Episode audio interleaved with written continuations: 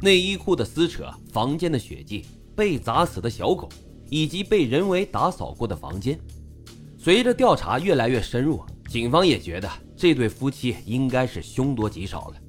而就在这时，在周边勘察的侦查员有了新的发现，在房子的西侧不远处是温良河，因为当时的河水很清澈，侦查员就发现，在河底沉着几个塑料袋，于是马上进行了打捞。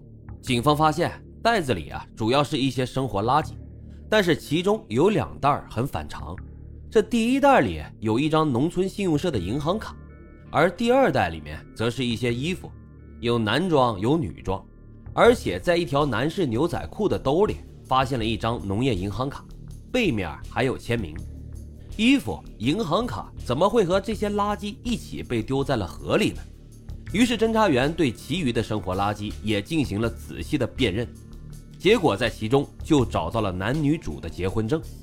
从而证实了这些垃圾袋确实属于这一对小夫妻，而且这夫妻俩呀很有可能已经遇害了。这些垃圾袋是凶手打扫过房间之后处理的。在房间内的侦查员此时也有了新的发现，就是在客厅的桌上放着一桌饭菜。侦查员在客厅的桌子上看到了一锅红烧肉以及其他的菜，同时还有两双碗筷。一开始啊，大家都认为这可能是小夫妻俩在遇害前正在吃饭，所以呢，并没有太当回事。但是按照刘阿姨的说法，这儿子从来都不吃肉，儿媳妇呢，一般也只吃一些瘦肉，从来都不吃肥肉，所以这锅红烧肉的出现就显得相当的反常。这时啊，侦查员发现所有的菜都是盛在盘子里的，而这锅肉呢，则是整锅放在了桌上。有一种刚吃完饭又做了一锅回锅肉临时摆上来的感觉，所以警方认为肯定这个时候有其他人在场，要么是犯罪嫌疑人，要么就肯定是知情人。那么这个人他到底是谁呢？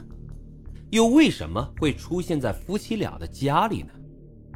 侦查员越查就觉得问题越多，而此时周边侦查的侦查员又有了新的发现。在房子南侧大概三百多米的地方，他们发现了一个山洞，山洞里面隐隐约约被堆了很多玉米杆。当侦查员靠近洞口的时候，就看到了滴落状的血迹。直觉告诉侦查员，很有可能这小夫妻俩就在这里。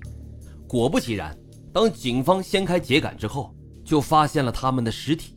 尸检结果显示，男主的头上被硬生生的砸出来了三个洞。血肉模糊，身上被刺了一刀，伤到了肺部，而女主则在生前被强奸了八个多小时。同时啊，一侧的乳头被咬裂，另一侧的乳头有牙签刺入，并折断在里面，下体水肿达数厘米，并且有十余个针孔。阴道的内壁大量充血，应该是属于钝器的严重挫伤。另外，全身都是咬痕、抓痕以及烟头烫伤的痕迹。据说啊，这男女主的遗体实在是太过惨烈，当时负责尸检的法医都气愤的双手颤抖不已。侦查员们更是当场立下决心，一定要马上抓到嫌疑人，将他们绳之以法。于是十五日当天的下午，警方兵分三路：A 组负责在周围做大面积的走访，B 组调查农村信用社的银行卡，C 组来调查农业银行的银行卡。而很快，各组就得到了线索和消息。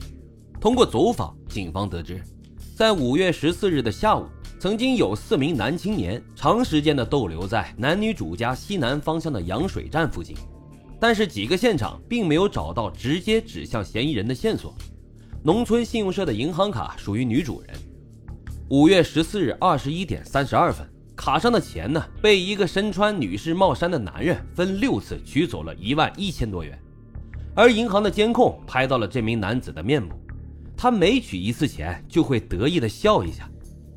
于是警方认为，很有可能在十四号晚上，犯罪嫌疑人就已经洗劫了男女主家。但是遗憾的是，该男子离开银行后，没能在附近的监控中看到他的去向。农业银行的银行卡属于山东省新泰市的一个老人付某，是一张低保卡。每个月呢会有五十五元的低保款进账，然后会以每次一百元或者是两百元被取出。